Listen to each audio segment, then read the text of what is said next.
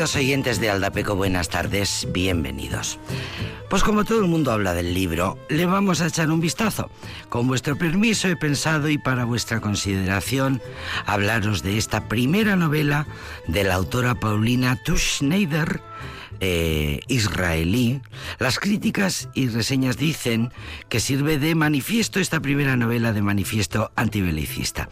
Vamos a hablar del libro que se titula La Soldada. Seguro que lo habéis visto eh, en, cualquier medio que, eh, que haya pasado por vuestras, por vuestras manos, porque ahora no se habla de otro libro. La Soldada. Es una novela que describe la vida durante el servicio militar obligatorio en Israel, que lo es, obligatorio para ellos y para ellas, a los 18 años, muy jóvenes, y es lo que cuenta esta autora, la vida, una vida eh, en la, en una vida caótica, falta de épica y ridícula en palabras de la propia autora que así lo cuenta en las entrevistas. El tema central de la novela recalca es la salud mental, esa es la perspectiva desde la que narra el día a día de las personas, la mayoría muy jóvenes, que forman parte del ejército en Israel y que se encuentran eh, viviendo con la amenaza constante de una guerra inminente. La salud mental bajo semejante presión es lo que ha querido describir la autora en La Soldada. Este es el título del libro. Con esa ansiedad constante, con ataques de pánico continuos ante las situaciones dramáticas que se viven en una guerra que además está sucediendo, está cerca de ti, puedes ser llamada en cualquier momento al frente, esa ansiedad ante el drama. No falta la descripción del ambiente que se vive en los cuarteles, en los acuartelamientos, el ambiente sórdido en, las, en la base militar. Paulina Tuschdeiner se llama, nació en Polonia en 1987, es muy joven, vivió el trauma de primera mano en el ejército de Israel. En 1989, dos años más después de su nacimiento, con dos añitos, emigró eh, de Varsovia a Tel Aviv. La joven comparte sus vivencias como si se tratara de su propio diario personal eh, vivencias marcadas por un ambiente opresivo, inmundo y hostil, en el que la humillación y el escarnio son habituales. Así se lo reflejan las reseñas que se están haciendo estos días del libro. Para mí, dice la autora, cualquier contacto con el sistema era sinónimo de humillación y de asfixia. Si me obligaban a hacer algo o me encerraban entre cuatro paredes, terminaba con una opresión en el pecho y el estómago revuelto. La autora huye en todo momento de mm, ensalzamiento patriótico alguno. Eh, su vivencia transcurre durante la guerra del Líbano de 2006 entre Israel y Hezbollah, la organización que nació de la ocupación militar israelí de Cisjordania, Jerusalén y la franja de Gaza. La autora en ese momento es, se encuentra en pleno entrenamiento militar cuando estalla la guerra que dura 34 días entre el 12 de julio y el 14 de agosto de 2006, eh, cuando entra en vigencia la resolución 1701 del Consejo de Seguridad de Naciones Unidas que estableció el alto al fuego. Es un libro que ahora todo el mundo quiere leer. Estamos viviendo precisamente una situación similar de violencia y de tragedia. El conflicto entonces, en ese año 2006, se había desencadenado cuando la organización terrorista Hezbollah había lanzado un ataque combinado en la frontera norte en territorio israelí, apuntando a una patrulla de su ejército. Israel respondió con, con bombardeos aéreos y desencadenó una invasión terrestre del sur del Líbano que incluyeron, además de los objetivos militares de Hezbollah, la infraestructura civil del país y el aeropuerto de la capital, Beirut. Eso es lo que vive de cerca la autora de esta novela. Eh, ella cuenta en las entrevistas que, sin embargo, el mayor enemigo de su, su, mayor enemigo no fue Hezbollah, sino fue su propia cabeza, su propia mente, intentando gestionar y superar eh, los continuos ataques de ansiedad en medio de rutinas, eh, de guardias inhumanas en condiciones extremas, de falta de salubridad. En fin, eh, una pesadilla vivida en el ejército, una pesadilla que no le dejó tranquila en ningún momento. De su mili, de su servicio militar obligatorio. Su desesperación no terminó hasta que una de las comandantes le dio permiso para volver a su casa y no regresar jamás. Es una historia dramática. La novela ha sido alabada, por cierto, por la crítica israelí, por el novedoso punto de vista que ofrece sobre la guerra, sobre cómo lo viven los eh, soldados y las soldadas de verdad, con el punto de vista de la vida, del propio cuerpo, de la propia integridad física, de la salud mental. La novelista, que también es montadora audiovisual, acaba de escribir, por cierto, el guion, eh, acaba de hacer la adaptación cinematográfica de este libro que próximamente será llevada, si todo va como ella quiere, a la gran pantalla. En fin, un, dice la, la, prensa especializada, un tratado, un manifiesto antibelicista en el que por primera vez se habla de tampones, se habla de todo tipo de insectos, bichos que tienen que ver con no poder soportar el asco. No daremos detalles, hay escatología, pero también hay humor, también hay ironía hay ironía, también hay sarcasmo, que es lo único que te puede rescatar en un momento terrible. Eh, un retrato concienzudo e ingeniosamente físico de la clase de tortura que implica ser tratado como algún tipo de mercancía o contingente indiscriminado. El contingente, el contingente soldadas. Bueno, pues como veis, eh, es dura la historia, es muy dura. No vamos a decir ya nada más, el libro se llama La Soldada.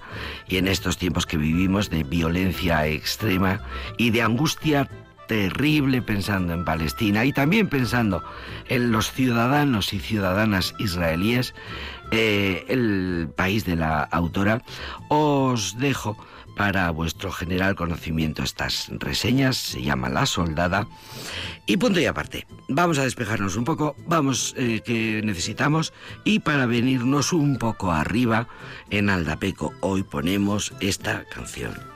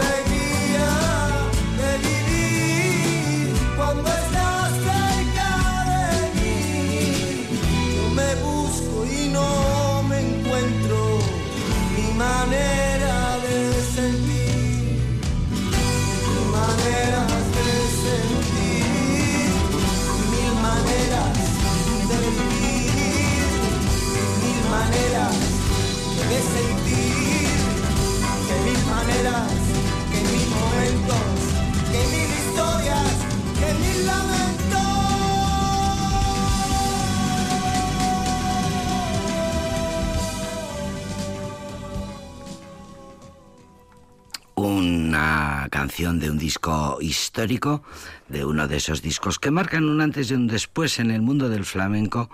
El de José Ray Heredia Bermúdez es La alegría de vivir, una de las canciones más eh, simbólicas y emblemáticas de ese tiempo y de ese lugar y de ese autor que fue Ray Heredia, que nació en 1963 en Madrid, que murió en 1991. Cantante, percusionista, compositor, guitarrista, bajista y palmero, fue una suerte de prince español. Así lo definían los críticos de la época.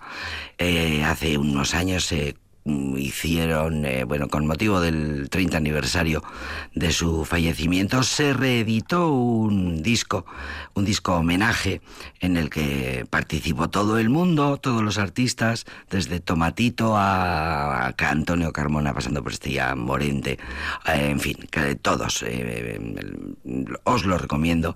De ahí se pueden sacar sonoridades distintas y nuevas de este clásico, de esta canción que siempre será un clásico, que está, por cierto, en una de las canciones de Z Tangana, que se ha encargado Z Tangana en su, bueno, se encargó en su momento, en su, en su disco El Madrileño, de rescatar, de hacer samplers en cada uno de sus raps con las grandes eh, canciones del flamenco. Y esta es una, una de ellas.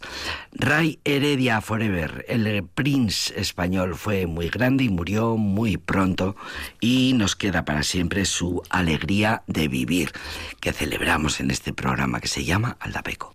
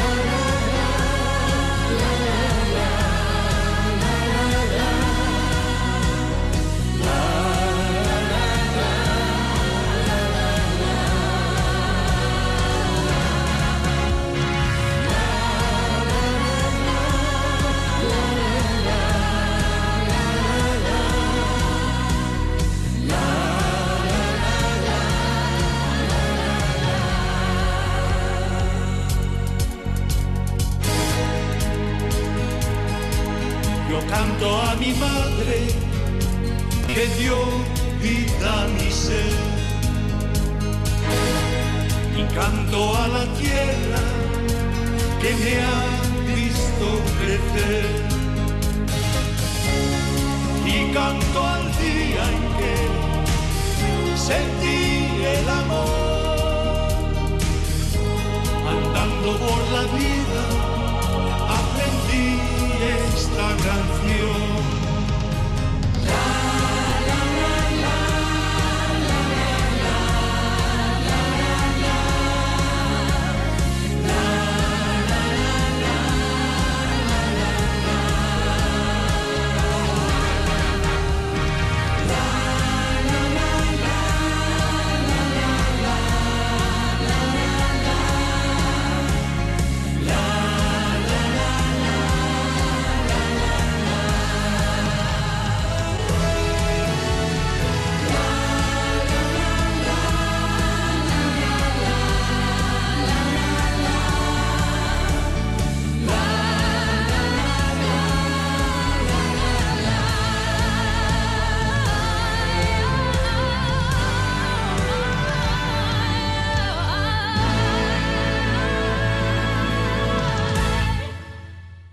Pues ahí la tienes estos días que se, todo el mundo habla de Eurovisión, del Festival de Eurovisión, a vueltas con el tema, pues aquí tenemos la auténtica joya de televisión que fue en 1968 aquel triunfo de Maciel con esta canción que acabamos de escuchar en versión de su intérprete original Serrat en catalán y de sus autores, el dúo dinámico, el dúo dinámico Manuel de la Calva y Ramón Arcusa, que por cierto, la primera grabación que hizo antes de todo el lío, Serrat ya había grabado la la la en un montón de idiomas y también en catalán, pero el sonido de aquel disco original es terrible, no se puede radiar y mm, el dúo dinámico tuvo la idea feliz hace, bueno, hace ya bastantes años de rescatar un poco de la grabación original de, Serrat en catalán y añadiendo ellos, eh, ellos mismos, el dúo dinámico, sus propias voces para componer esta versión que bueno, está muy bien porque es muy histórica y da muchas pistas de lo que pasó en aquel momento. Eh, los, el dúo dinámico siempre contó, siempre contó que cuando ellos eh, compusieron el La La La y habían pensado en Serrat, y se habían inspirado en Serrat porque Em, bueno, porque eh, por Serrat ha sido siempre de cantarle mucho a las cosas sencillas de la vida, a la madre, a la tierra, al despertar de un nuevo día, a la naturaleza. Eh, así le veían ellos a Serrat, de manera que eh, pues en aquellos momentos se barajaron dos canciones de Joan Manuel, el titiritero y el propio La La La. Finalmente ganó el La La La. Bueno, luego pasó lo de que Serrat recibía muchas presiones por parte de la nueva cansó, que le instaba a cantar en solo, solo en catalán. Y, la, y luego estuvo pues lo de que la discográfica de Serrat, Edixa, eh, discográfica en catalán, pues em, medio presionó, no queriendo lanzar el segundo disco de Serrat. En fin, hubo unos eh, eh, movimientos de estos estilos. Joan Manuel Serrat suele contar, lo contaba recientemente en una entrevista, eh, pues que no es que él realmente se negara a cantar. Eh, bueno, él lo que sí que planteó fue cantaré, represento a España en Eurovisión, pero canto en catalán. Pero tampoco se había puesto él así como muy cerrado con el tema, porque Serrat es todo menos cerrado y empecinado. Eh, pero bueno, eh, fue más una cosa entre el representante de Serrat y la discográfica del momento, eh, los que tuvieron que ver con esa historia, que al final se resolvió decidiendo que fuera Masiel la que defendiera el La La La, que luego ganó y se convirtió en historia. Cuenta Serrat en las entrevistas que en una recepción en televisión española en ese momento el jefe de televisión española, mm, le estoy hablando de memoria, creo que era Rosón, le dijo, pero vamos a ver, Serrat, ¿qué quieres ser? ¿Qué prefieres? ¿Ser un artista internacional o ser un cantautor de provincias? Y entonces... Eh, Serrat le dijo, bueno, pues sí, vale, pues eh, eh, seré un cantautor de provincias y con mucho, y con mucho gusto.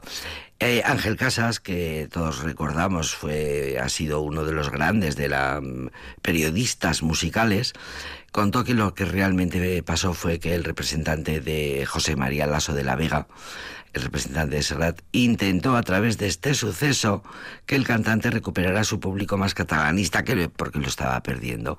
Y a su discográfica, bueno, pues le interesaba.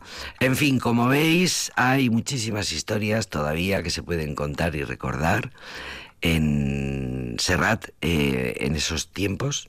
Tenía cuatro temas que eran maravillosos. Cansó de matinada, parolas de amor, Memba y Chapeu y ahora que Ting Vintans, que mm, recordamos todos los que más o menos teníamos algunos años, algún sentido común que nos permitía seguir el Festival de Eurovisión. Y hablando de joyas, y hablando del mundo de las canciones y los festivales internacionales, y en este caso de los Grammys, eh, vamos a escuchar a Celine Dion, que acaba de recibir un homenaje impresionante en, la, en los recientes premios Grammy.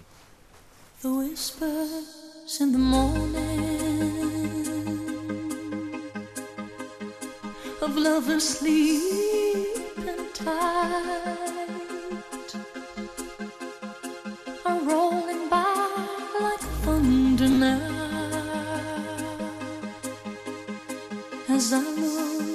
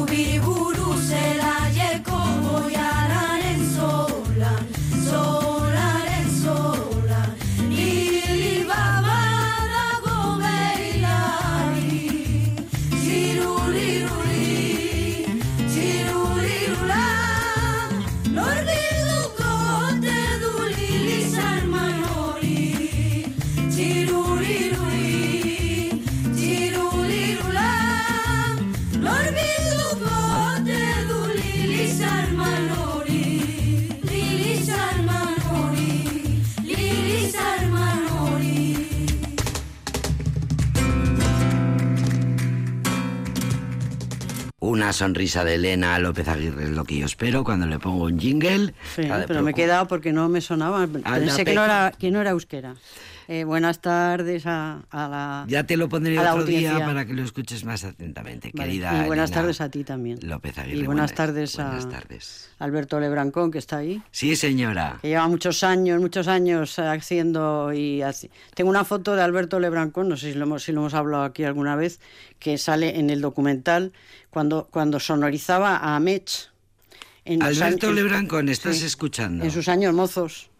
Eh, una foto Cuando de sonorizaba a Mech. A Mech, claro, porque muchos técnicos han el empezado de Xavi Claro, la Mech es, una foto muy bonita porque creo que está que está también es en, la foto que creo que está este Juanjo Mena que tocaba con Amech llegó a tocar con Amech ah sí. sí tocaba tocaba eh, tocaba el, esto como no, pues un, un, instrumento que no me acuerdo cuál es el, el que tocaba.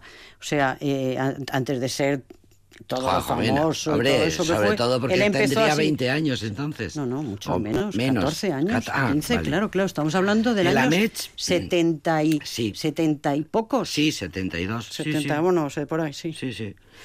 Sí, el clarinete, coño. El clarinete, coño. Creo que tocaba el clarinete, sí, sí. Es una foto muy bonita porque está ahí con su, con su carita de, de niño. ¿está?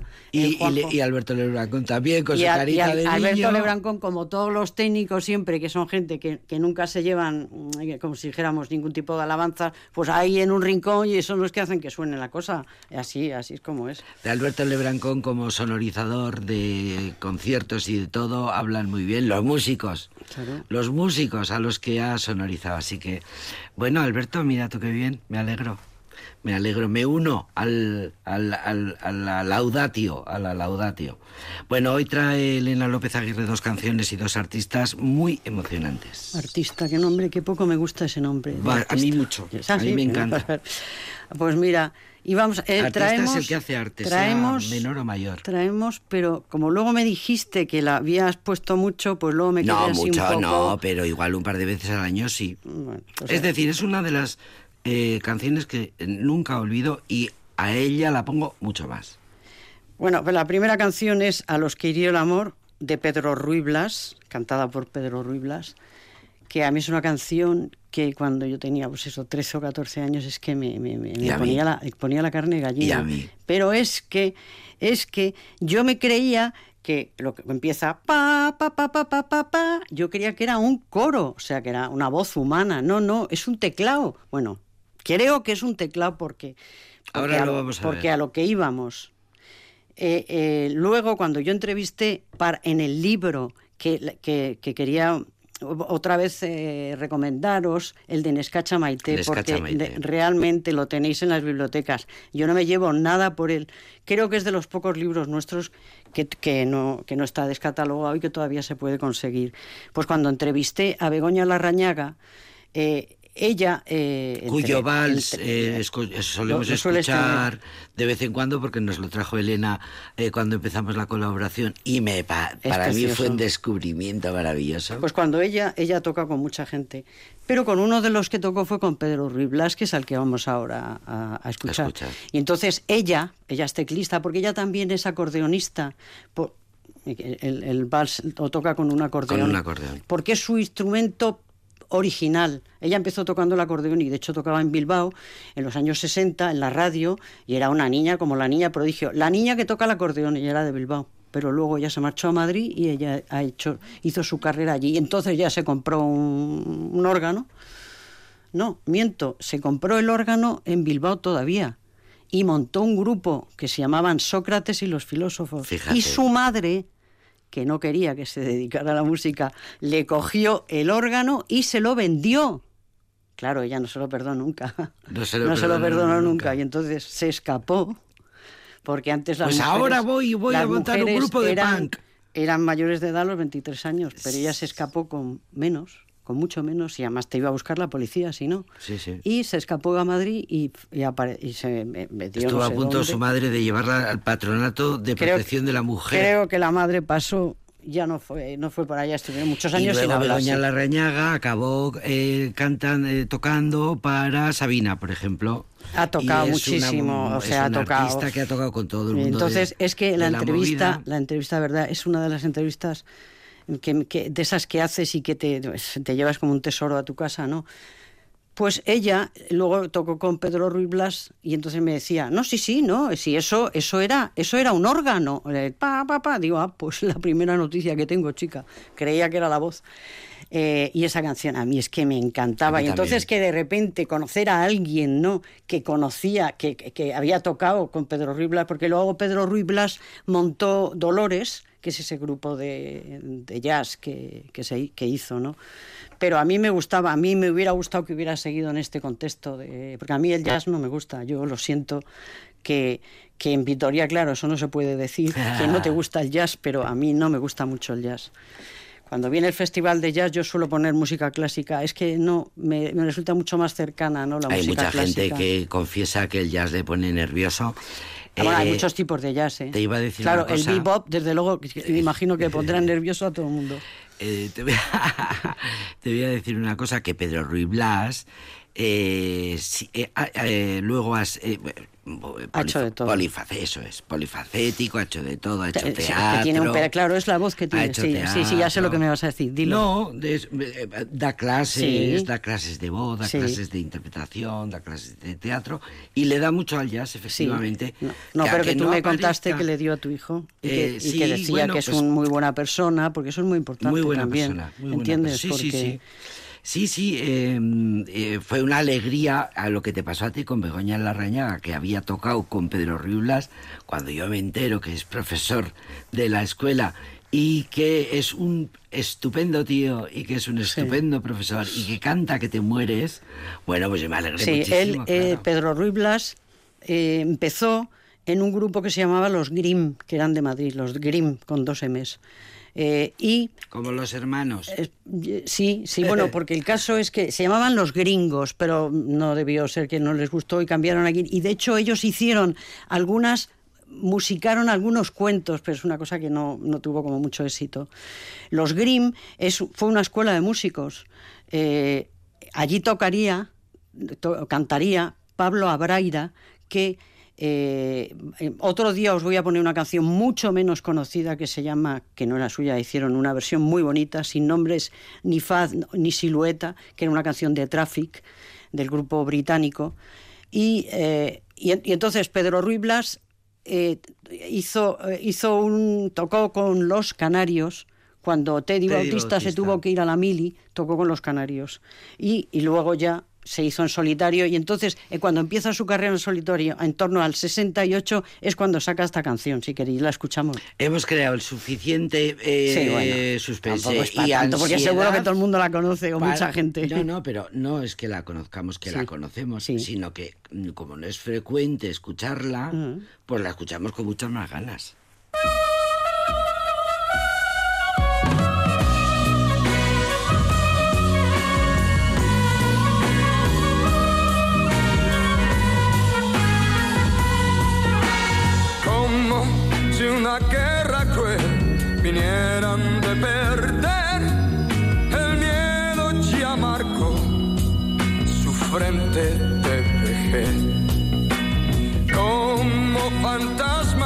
Encorvados al pasar, inspiran la piedad, inspiran la piedad.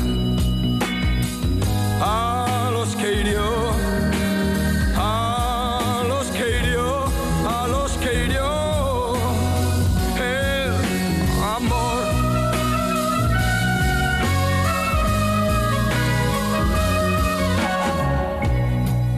en una guerra cruel quisieron ofrendar sus vidas a los que ya, ya no se acuerdan más. Gritan, tratan de aparentar el amor y vivir, sí, para justificar un pasado feliz. A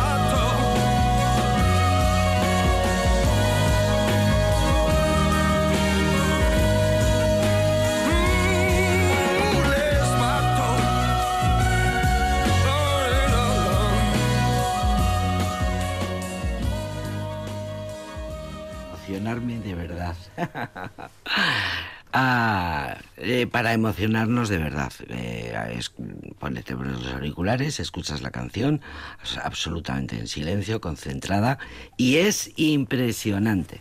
Y le contaba a Elena es que ayer voz. preparando la canción no la quise escuchar para escucharla contigo juntas hoy aquí en vivo y en directo. Es una maravilla. Yo, yo no, la, no la escucho, ya, ya ves que yo no me pongo ni cascos, es que sí, la- me gusta mucho la música y, la, y escucho mucho. eh, mm, ahora escucho menos porque es muy, muy incompatible con muchas veces con, con escribir y eso, ¿no? Pero, pero como me la conozco porque la he, la he escuchado tanto, o sea, y es muy comprensible que pensaras en un coro de voces femeninas al arrancar. Es Yo totalmente creía que era una voz, sí. Porque estando yo avisada, sin embargo, tiene pinta de ser igual como algún efecto del No, propio yo, yo teclado. creo, yo creo que sí que es un teclado más. Es de estos nuevos, o sea, pero todavía en ese momento yo no creo, no sé si había ya sintetizadores, sintetizadores, pero puede ser que fueran los primeros, o es que no sé, hasta puede que un melotron, que no tengo ni idea, ¿eh? no, no estoy segura porque no, no lo he mirado eso. ¿Y cómo llegas a unir a Pedro Ruiz Blas con Cecilia? Pues mira, por la siguiente cosa, porque en los Grimm, ese Hermanos, sí. No, el grupo, los el grupo, no. el grupo Grimm con dos M's. Olvídate de los hermanos. Sí. En los, en los, en los Grimm tocaba la batería Carlos de la Iglesia. Carlos de la Iglesia estaba en el grupo de Cecilia y fue y fue el que murió con ella. Fue un- de- desgraciadamente fue el que murió porque siempre se dice siempre se dice ha muerto murió Cecilia y tal, pero bueno es que murió ella y murió otro que iba con ella De su grupo. de su grupo, sí, porque murieron, yo creo que murieron los dos, sí, efectivamente, murieron el copiloto y, y Cecilia que iba justo detrás. ¿Entiendes? Y en, cambio el, el- el pilo- el piloto, y no sé si no iba nadie más allí, en el otro lado, no, no les- a eso no les pasó nada. Eso fue un accidente bestial que hubo en el 76. Bien, venía, venía Cecilia de tocar en Vigo y eh, le dijeron, quédate, que es muy tarde. No, no, que es que estoy, es que quiero grabar, es que tal. Y siempre, claro, las carreteras, ahora hay, hay mucha autovía, pero antes no había ninguna autovía. Y, pa- y, y además, y ahora hay circunvalaciones y cosas. Antes era pasa por pueblo, pasa por ciudad, pasa por tal. Y la gente muchas veces se ponía el piloto automático y pasaba por pueblo, pasaba por ciudad. Y el, de hecho, el que, el que conducía, que era también otro, el teclista del grupo, eh, debía de ir muy deprisa. Tenemos una nómina de arti de Sí. cantantes eso- y sobre todo en verano. Debía de ser muy, debía de ir muy deprisa y de hecho lo encausaron. Pero con la amnistía del 77 lo amnistiaron. Pero le hubiera caído porque es que además encima, bueno, claro, ahí hubo otra cosa y es que salió un carro de bueyes sin luces ni nada. Entonces, bueno, fue tanta, fue tanto la, eh, o sea, eh, eso no, claro, no, el, el carro no tenía que haber salido.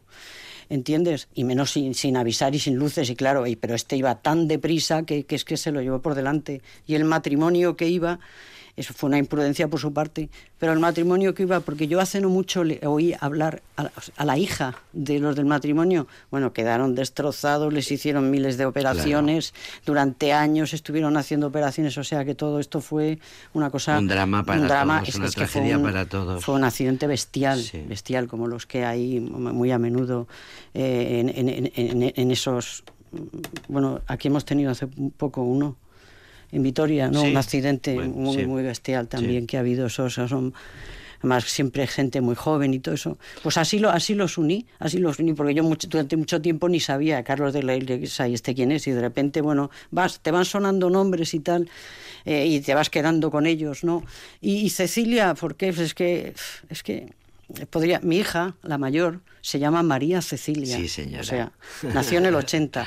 Y no sé, Qué no- No, maravillosa soy mitómana fue- tampoco, pero... Pero un poco... es- No, pero- no, no somos mitómanas pero porque racionalizamos Cecilia todo. para mí y para Pero muchísimas Cecilia mujeres nos fue sí, sí. una fue ahora hay muchísimas mujeres que están En la eh, música. que están en la música pero con una actitud cantando. y eh, vamos a decir moderna quiero decir pero es que en entonces es que estaba Maritrini o, o- o Karina y, y es que, bueno, eh, fue una cosa eh, para mí, o sea, en el año, eso cuando empecé, en el 70. Fue una revelación Fue una revelación, además, en el primer disco ¿Quién salía de- con, un, con un guante de boxeo, o sea, es, es que, eh, no sé, era una declaración de principios, pero luego ella no era en absoluto así.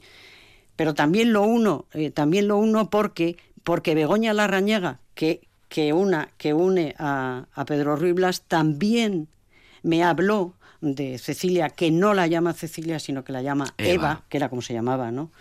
Que dice que la última vez que la vio fue precisamente en el funeral, no, en el tanatorio, bueno, antes no se llamaban así, creo, de eh, la muerte, que murió la compañía, ¿os acordáis de la compañía? Eh, La, La del soldadito. La de- la del soldadito. El soldadito le. Preciosa esa Sí, canción, a mí me sí. encantaba. Ay, mañana la pongo. Esa canción me encantaba. Pues Ana, Ana Fernández Villaverde, me parece que se llamaba, también murió en el año 72 o por ahí en un accidente y entonces fueron allí al funer- al- a, a la Almudena o no sé dónde Y dice, es la enteraron". última vez, Ah, es la última es vez la que le última vio. vez que Sí, la vi, sí, sí. que la vi, iba con un vestido de mm, eh, como indio, hippie y, que, y estaba muy guapa y tal, ¿no? Se habían conocido eh, actuando, eh, o sea, en el disco de ciclos de los, de los Canarios, eh, que es, el último disco que hicieron los Canarios, pero que más bien era de Teddy Bautista, que esta, eh, ella hizo coros y, mm, y Begoña tocó teclados, ¿entiendes? Entonces ahí es un poco la conexión. Vamos a escuchar Toda una esta canción. sabiduría de Elena viene de horas y horas y horas a lo largo de años y años Bueno, y años eh, de hablar, de entrevistar a músicos como por ejemplo eh, Begoña Larrañaga. Eh, y si queréis ampliar el, el eh, en Escachamaité, el libro de Elena López Aguirre, en Escachamaité, que se puede comprar. Y como dice Elena siempre, se puede ir a la biblioteca. Sí, está en la Y se puede sacar. Es que de verdad que yo a veces me sorprendo también con ese libro. Es que ¿no? tú has Porque metido muchísimas horas tiene, en tu tiene, vida bueno, hablando horas, porque con Eva, perdón, con Begoña Larrañaga, pues es, al final extractas una... porque yo siento una, gran una- admiración por los músicos. Una Podría haber, página, sí. pero tú te has metido horas. Podría haber sentido una gran admiración por los políticos y me hubiera dedicado a eso, quiero decir, o a quien fuera, o, o a, las a los ganaderos, pero quiero decir que yo, bueno, a la UAGA, que están ahora en pie de guerra, pero yo, eh, pues eh, los músicos es que es algo, y entonces me ha, me ha gustado sacar porque son, porque no, no, no se les ha prestado atención. Bueno, sí, es lo que decía Alaska, que dice que hay como una primera dimisión, una división, de no, y todos los demás es proletariado, Sí, ¿no? sí, en ese sentido mucho, ¿no? Eh, de- de- y Una élite, de una dinero y de todo, ¿no? Hay muchas mucha injusticia. Entonces, vamos a escuchar una canción que ni siquiera Cecilia grabó, porque esta canción no la llegó a editar, sino que como ella murió tan tempranamente, porque tenía 27 años, en el año 76, entonces, bueno, luego rebuscando entre las cosas y tal, pues eh, una, porque esta canción sí que la grabaron mocedades, pero eh, sí que había una maqueta y le metieron el Calderón, empezó a meter por allí, bueno, pues ya la escucháis un poco, es bastante, un poco demasiado eh, orquestal, pero y, y, y ese y se Fue llama póstuma la publicación de esta canción. ¿eh? póstuma. Sí, sí, bueno, totalmente póstuma, pero mucho más, po- muy póstuma, porque esto salió en el, no me acuerdo cuándo, no, no lo sé, Mu- mu- salió muy... Vamos a escucharla ya, Sí. que si no eh, nos quedamos sin Ya lo tiempo. Y ahora y en silencio, amor, quiero llorar mi llanto. Ahora y en silencio, amor, quiero llorar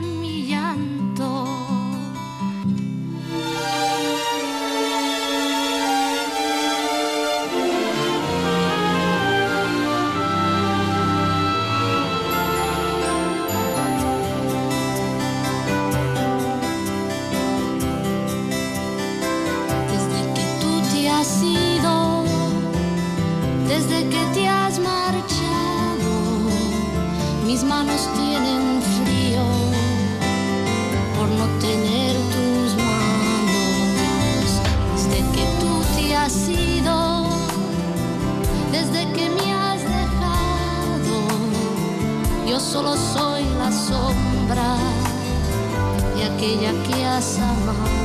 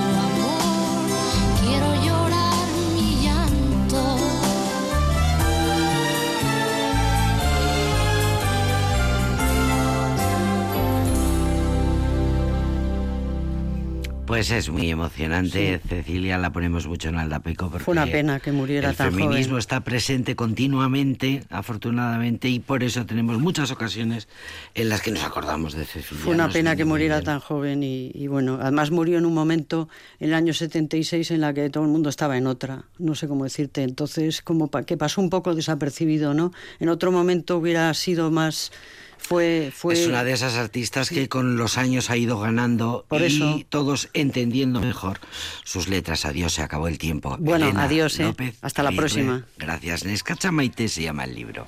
amor, quiero llorar mi